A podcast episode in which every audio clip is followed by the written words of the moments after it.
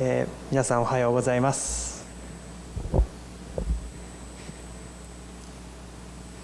またインターネットでこの礼拝にご参加くださっている皆さんも心からの祝福をお祈りいたします。今朝はマタイの福音書の9章9節以下から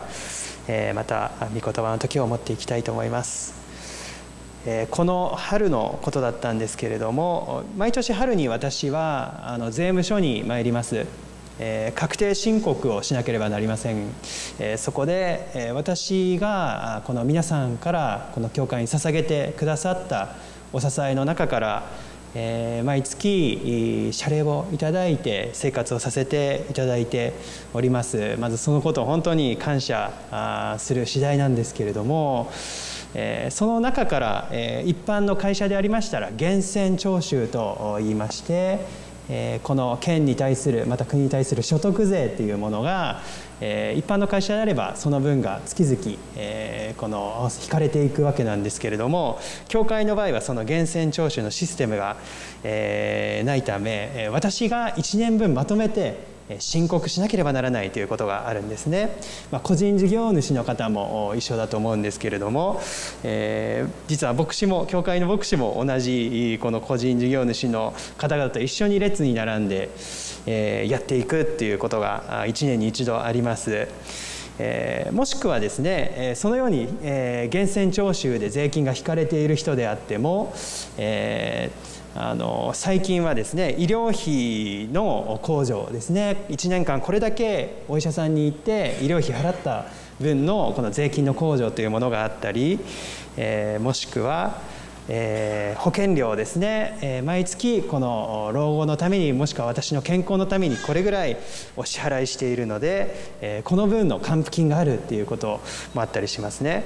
もしくは最近はふるさと納税というものがあります、えどこかの自治体のこの産物を買ってその自治体を応援したならばその分の、えこの税金を納めたとみなされてその分の還付金が返ってくるということもありますね。なので多くの方々はこの確定申告をすることによっていくらか、え税金を納めた分からリターン還付金があるということで、えーある人々にとっては、まあ、多くの人々にとってはそのように還付金をいただける機会ではあるんですけれども、えー、実は私の場合1年分のこの納めてなかった所得税をですねドンと捧げる、えー、時になるんですね。えー、その1年分の所得税を納める時にですね税務署の職員の方がですね「赤山さん1年分の税金はこれになります」って結構な額なんですねでそれでもう あやっぱりこれぐらいの税金があるのかということで思うんですけどその時にこうチャレンジが湧き上がってきますねこの税務署の職員の方は本当ににこの社会のために、え、また私たちのために働いてくださっているんですけどなんか良くない感情が湧き上がってくるというかですね。あなんでこんなに払わなきゃいけないんだっていうとこの税務署の職員の方は、え、何かこうあの人々の反感を買ってしまうような時もあるんだなっていうのをこのマタイの今日の箇所を読みながらそういうことを思い起こしました。マタイも酒税人でありました、えー、彼は所得税ではなくてこのカファルナウムを通る通行税商人たちから通行税を集める役人であったと言われていますえしかも現在のこの役人の方々税務署の職員の方々とは全く違って、え本当にこのユダヤのコミュニティでは大変嫌われていた存在であったということです。第一にこの酒税人酒税人の方々はローマの帝国の支配に寝返ってこのローマの支配に加担していたと考えられていました。え、なぜならこのローマの支配に屈するっていうことは本当にこのユダヤの人たちのプライドをくじくような出来事であったんですけれどもむしろそのローマのために働いて、え、自分たちからその重い税金を取り立てるということですね本当にこのユダヤの人々の怒りを買うこの職業であったわけです。また同胞のユダヤ人から搾取して騙し取るっていうことを通して彼らは豊かになっていたんですね。このカファルナウムっていうのは貿易の拠点であったんですけれどもまたここでさまざまな人が通り過ぎるのを見てそして通行税運んでいる品物に課税をしていたそのような生活をしていました。ここでマタイの生い立ちについて思い巡らしてみたいと思います。聖書の中にはマタイのこの深いバックグラウンドについては詳しくは書いてありません。けれどもルカとマルコの福音書では彼の名前はレビと呼ばれています、当時ユダヤ人が2つか3つの名前を持つということはごくごく自然なことであったと言われています。例えばペテロというのは岩という意味のあだ名であったわけなんですけれども本当の名前はシモンですね。シモンっていうのがヘブライ語の名前でありました。また、聖書をよくよく読んでみると彼はケファという名前でも呼ばれていたっていうことが明らかになります。それはパウロの手紙の中で、ペテロをケファと呼んでるんですね。ケファっていうのはアラム語の呼び方であったそうです。もしくはパウロですね。パウロっていうのはギリシャ語の彼の名前でしたけれどももともとのヘブライ語の名前はサウロという名前でした。このようにこの人々がこのギリシャでギリシャ語の名前ヘブライ語の名前というように持つことはごくごく自然であったそうです。ちなみにマタイはギリシャ語の名前でレビっていうのはヘブライ語の呼び方であったのではないかとも呼ばれています。もしくはレビという名前はあの特別な一族にだけにしか、えー、使われない言葉といいますか特別な一族に好んで使われた名前だったと言われているんですね。それはレビ族という一族がこのユダヤの民の中にはありました。おそらくマタイはこのレビ族の出身ではなかったかと言われています。レビ族とはどのような一族でありましたでしょうか。旧約聖書を読みますとモーセがこの十二部族を率いてエジプトから約束の地に登ってきました時に十二部族一部族ごとにそれぞれ土地の割り当てがありました。約束の地に入ってじゃああなたはここをあなたはここをっていうようにそれぞれの部族がそれぞれの地域を治めるようになったんですけれどもレビ族はその土地の割り当てを免除されました。その耕すという労働をですねなぜかレビ族は幕屋で神様に礼拝のために使いなさい人々のために奉仕しなさいっていう特別な役割を与えられたんですね。そして神殿が建ってからは神殿で、え人々のためにまた神様のために奉仕する特別な役割を持つようになりました。おそらくお父さんお母さんも熱心な宗教的な家庭に育ったんだろうと思います。お父さんはもちろんレビ族なので神殿で働いたり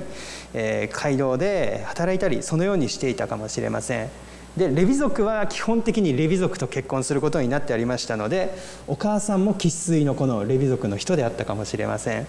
えー、そして、えー、そのようにマタイも育てられたはずだったんですね。神様を愛しまた人々のために生きるようにそのようにマタイも育てられたはずだったんです。でもマタイはここで何をやっていたか自然に担っていたっていうことなんですね。お父さんお母さんの信仰それは立派かもしれない。けれども神がおられるなら神が恵みの神でおられるならなぜ今私たちの国はこのようにローマに支配されているのだろうか。そのような問いがこう彼の育った環境のこの社会において感じた問いだったかもしれません。もしくはこの時代に信仰が役に立つのだろうか？この時代に果たして神を信じて神に仕えて人々にへり下って仕えていくというような生き方が果たしてどれほど有益なんだろうか？私の人生にとって得なんだろうか？そのような問いかけが彼の心にあったかもしれません。父さん母さんの教えは立派だけれども僕はこの一族の仕事をやりません。酒税人になります。そう言ってきっと彼は家を飛び出してきたのかもしれません。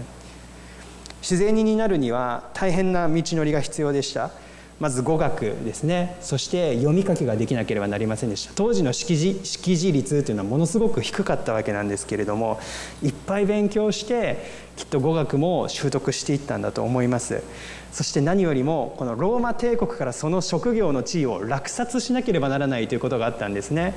私が酒税人になった暁にはこれぐらいの税金をローマ帝国に捧げますと。そういうような落札の仕方でオークションのような仕方でこの職業を手にするということですね。だからローマの帝国はこのユダヤの民から搾取するためにユダヤ人を利用する。そうすると反感がこうローマよりもその人々に行くから半減するんですね。非常に狡猾なやり方でありました。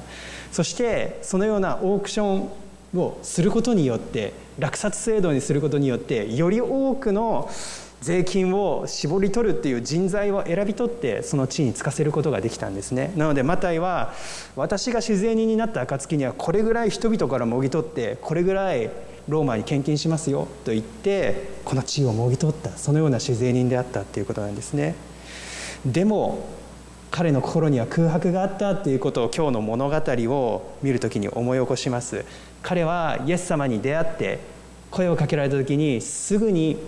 従っていったんですね。頑張ってそしてたくさんの犠牲を払っていろんなものを置いてこの地位を獲得したんですけれどもなんか違ってた。たくさんお金があって大きな家があるんだけれども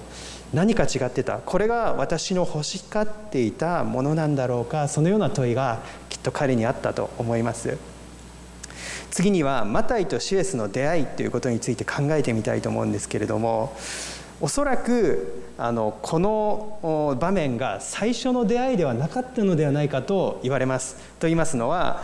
マタイは少なくともこのガリラヤ中で話題になっていましたイエス様の噂を聞いたことがあったに違いないというふうに、え推測されます。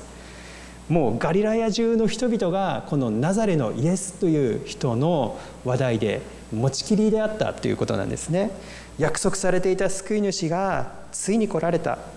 素晴らしい教えを説き人々の病を癒し悪霊を縛る力ある救い主が私たちの間に現れた。そのようにガリラの人々はこのナザレのイエス様に期待をかけてあり、えー、いました。そしてこの小さな町であるカファルナウムですね。ここにここで働いていたわけなので当然このカファルナウムでの出来事もマタイは聞いていたことであろうと思います。100人隊長の部下を癒したっていう出来事がありました。このローマの支配下の中でこのローマの兵隊の隊長の部下を癒したこのナザレのイエスという人。触れてはいけないはずの風病の患者に触れてその人を癒したというエピソードもこのカファルナウムでありました。また前回中部の方を癒すということもありました。一体どんな人なんだろう、彼はこの酒税所でそのように考えたかもしれません。この酒税所っていうのはそのような情報がものすごく集まるところであったと言われています。いろんな人が行き交いなぜあなたはここからこっちに向かっていくのかっていうことを聞く場所であるのでそのような話も当然聞いたかもしれません。あれあなたは商人じゃないですね。じゃあ何しにこのカファルナウムに来たんですか？ということがあった時にその人は言ったかもしれません。私はこの町に滞在しているナザレのイエスに会いに来たんです。そういう人もきっといたはずですね。この小さな町カファルナウムに人がパンパンになるぐらいこうイエス様の周りに集まってきたとありますので本当に群衆がこのカファルナウムに来ている。一体何だろう？ナザレのイエスどんな人だろう？そのような思いがあったかもしれません。またある人はこの三条の水訓ですね。マタイの5章から7章までイエス様の教えが記されている5章から7章。この教えの聞いている群衆の中にきっとマタイもいたんじゃないかそのように説明される方もあります。そうかもしれません。だって彼自身がこの三条のメッセージを書いたからですね後に。そしてイエス様の教えに耳を傾けたからこそ彼はこの一部始終の三条の水訓を書き記せたのではないかそのようにも言われます。イエス様のこの言葉の一言一言っていうのがマタイの人生を揺るがすようなメッセージであったわけですね。まずこの五章の三条のメッセージでイエス様が開口一番何をおっしゃったか心の貧しい者は幸いである。貧しい者が幸い。イエス様はこのようにおっしゃったんですね。今まではお金が全てだと思っていた。だから自然にになった。富が全てだと思っていた。なのにこのイエスという方はそうじゃない。心がどれほど貧しいか。それで幸いである、まあ、ルカは貧しいものは幸いであるってそのまま直接言うんですけれどもね。で敵を愛しなさい。あなたに悪行を言うものを祝福しなさいと言いました。もうマタイはこのユダヤのコミュニティでは悪行を言われる立場でありました。またその徴税人たちはそれに対して重い税金を課すっていうことでもうどんどんこう溝が深くなっていくっていう状況だったんですけれどもイエス様は敵を愛しなさいって言われたんですね。そして彼の心に一番突き刺さったのはこの言葉だったかもしれません。自分を愛する者を愛したからとてどんな意味があるのか。そんなことは酒税人でもやっているではないかこのようにイエス様は言われたんですね。酒税人でもやっているではないかと言った時マタイは本当にドキッとしたかもしれません。酒税人がもう挨拶すると言ったら酒税人の仲間しかいなかったんですね。なので自分の愛してくれる人を愛したからとてどんな意味があるのかそのようなメッセージも彼の心に刺さったと思いますね。また地上に宝を積んではならない。天に宝を積みなさい。誰も盗むこともない虫が食うこともない、えー、そのような天にあなたの宝を積みなさいそのようなメッセージもありました。あなたは神と富とに仕えることができない、えー、そのようにイエス様は語られたんですね。そしたら衣食住はどうすればいいのか、えー、そのような問いが湧き上がったかもしれないんですけれどもイエス様は続けて思い悩むな。明日のことは明日が思い悩む。その日の苦労はその日だけで十分だ。神の国と神の義を第一に求めなさい。そうすれば全てのものは添えて与えられる、まあ、イエス様の一連のメッセージっていうのはこういうような流れでしたね。でマタイの人生にとってこの一言一言っていうのは大変重たいものであったと思います。これらのメッセージを聞いてマタイはどのように考えただろうか。自分の職場に戻ってまた人からお金をこう受け取りながら自分の人生本当にこのままでいいのだろうかそのような思いが深まっていた頃であったろうと思います。その時に9節にあるようにイエスは通りがかりにマタイという人が酒税所に座っているのを見かけて私に従いなさいと言われた。彼は立ち上がってイエスに従ったということですね。イエス様は神殿で祈っている。マタイに声をかけたわけでもなくまた悔い改めて一人で荒野で祈っている。そのようなマタイに声をかけたのでもなかったということですね。酒税所に座っている時彼がまだ罪のただ中にとどまり罪のど真ん中で生きるマタイにその眼差しを注いでくださった。声をかけてくださったっていうことです。私に従いなさいって言われたイエス様はマタイのことをよく知らないイエス様ではありません。マタイの今までのことをよく知ってくださっている。マタイの心の奥をよくご存知で。そしてこれからのマタイ将来のマタイをよく知っていてくださるイエス様が声をかけてくださったっていうことですね。で人生は誰についていくかで決まるっていうことですね。私たちの人生は私たちが誰についていくかで決まっていく。それまでのマタイは富についていってました。お金についていっていた人生だったんですけれども今度からはイエス様についていく。そのような人生になったっていうことですね。今までたくさんの人たちがマタイの目の前を通り過ぎていったと思います。マタイはその一人一人をよく観察して見ていたと思います。この人がどこから来てどこに行くのか。この人は何をどれぐらい持っているのか。どのような目的でそれを運んでいるのかこの人から大体いくらぐらいもらえるだろうかそのように人々を見ていました。イエス様はほとんど何も持たずにその酒税所を通り過ぎようとされました。そしてイエス様と一緒にいる漁師たちですね。何も持っていない感じなんですけれどもなんとなく幸せそうだなと感じたかもしれません。なんて優しい目をしているんだろう。なんて温かい眼差しを持っているんだろう。そして後ろにいる漁師たちも何もないのにこんなに幸せそうな人たちは見たことないな。そのように思われたかもしれません。マタイは立ち上がってイエスに従ったとありますね。ルカの並行箇所では全てを捨てて従ったっていうことですね。そしてイエス様についていく人生がマタイに始まったんですね。マタイはイエス様と旅に出る前にイエス様とご一行を家に招いて宴会を開いた様子が10節以下にあります。ここにもうすでに何か新しく変えられ始めているマタイの姿があります、まあ、この宴会の意味は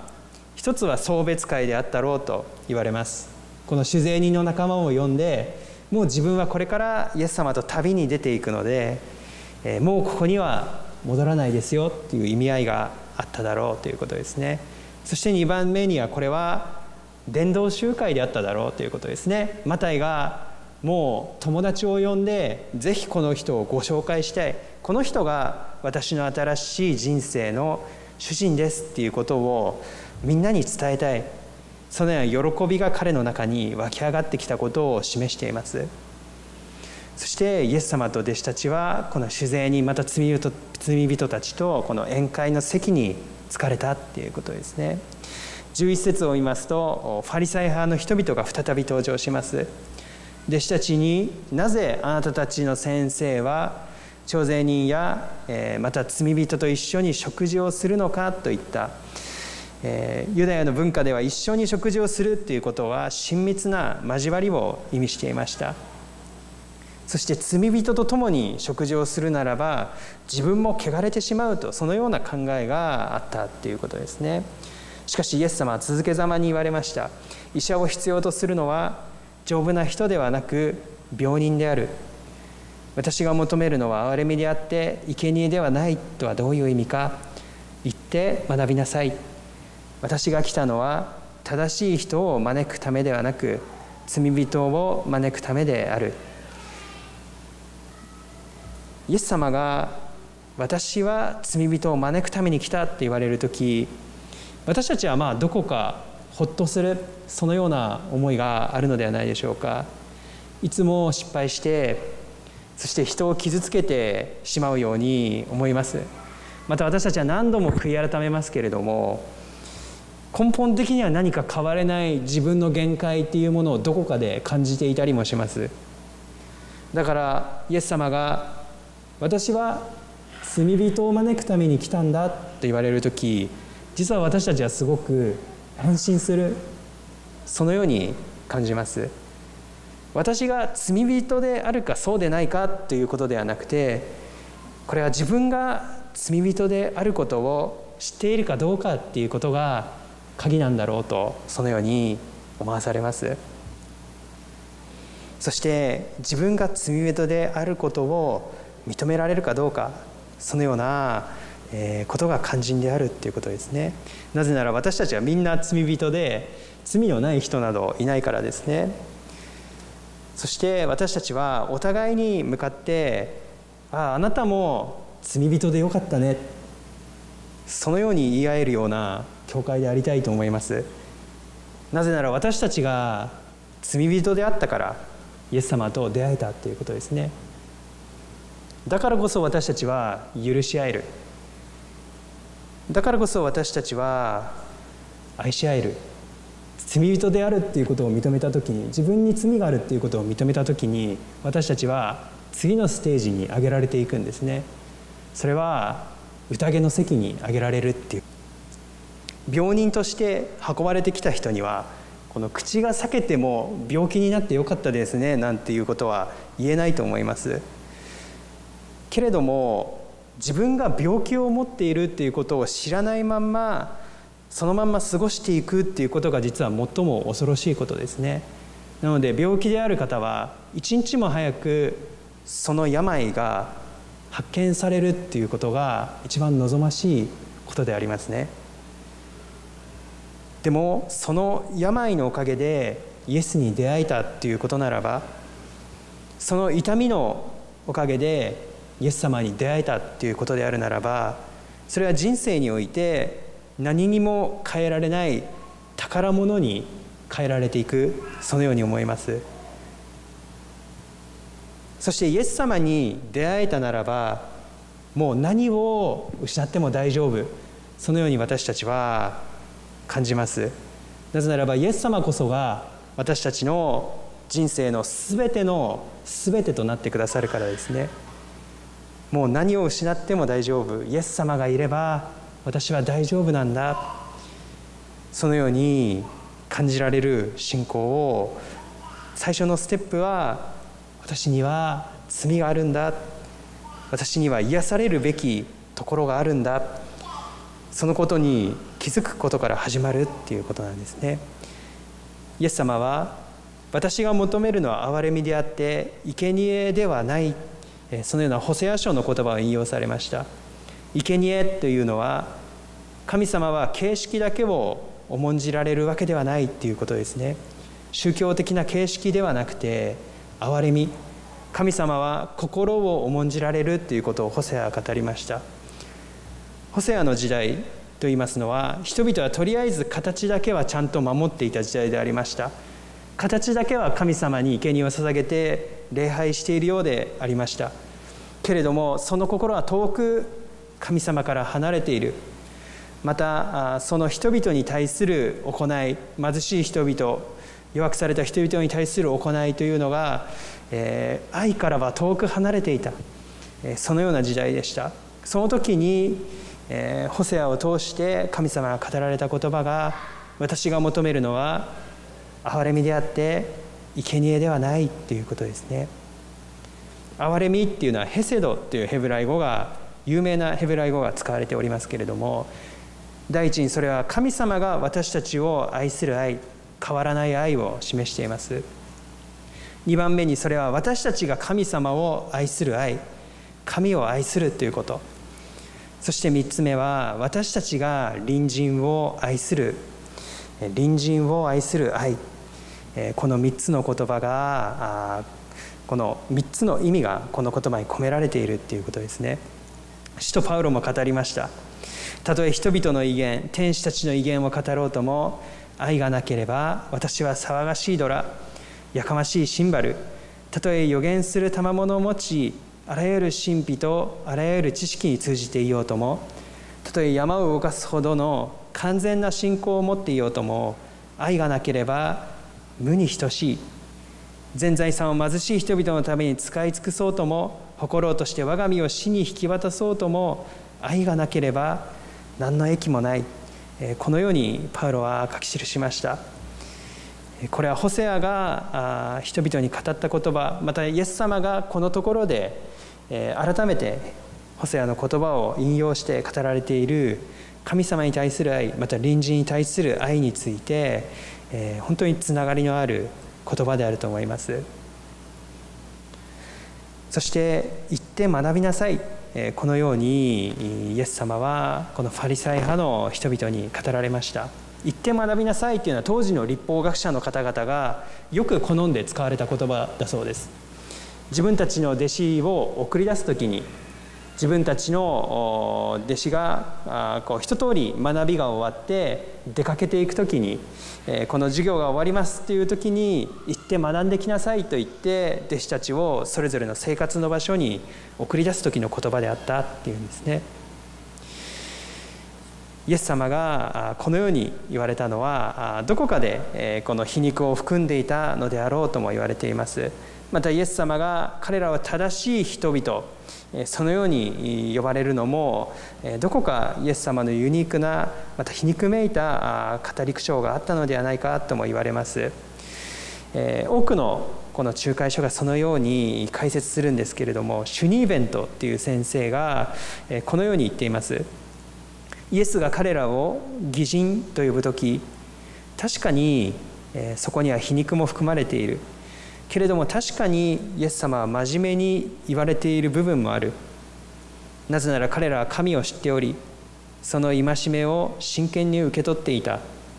だから彼らは正しいものにふさわしく罪人を愛して憐れむべきなのだ。このように解説されているんですね。つまり酒税人がこの酒税所から立ち上がったようにファリサイ派の人々もその信仰の砦から立ち上がって立ち上がっていかなければならない。マタイが立ち上がっていったようにですねファリサイ派の人々にもそのような促しそのようなチャレンジがあったんだっていうことですね。信仰を持っている人間は本当は憐れみを知っているはずだ。神の教えを知っている人は本当は人を愛することを知っているはずだ。あなただってそうなのだ。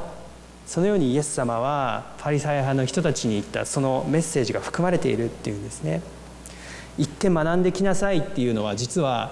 弟子たちを送り出す授業が終わって送り出す言葉だったんですけれどもまた学んでここに戻ってきなさいっていう意味も含んでいたっていうことですね。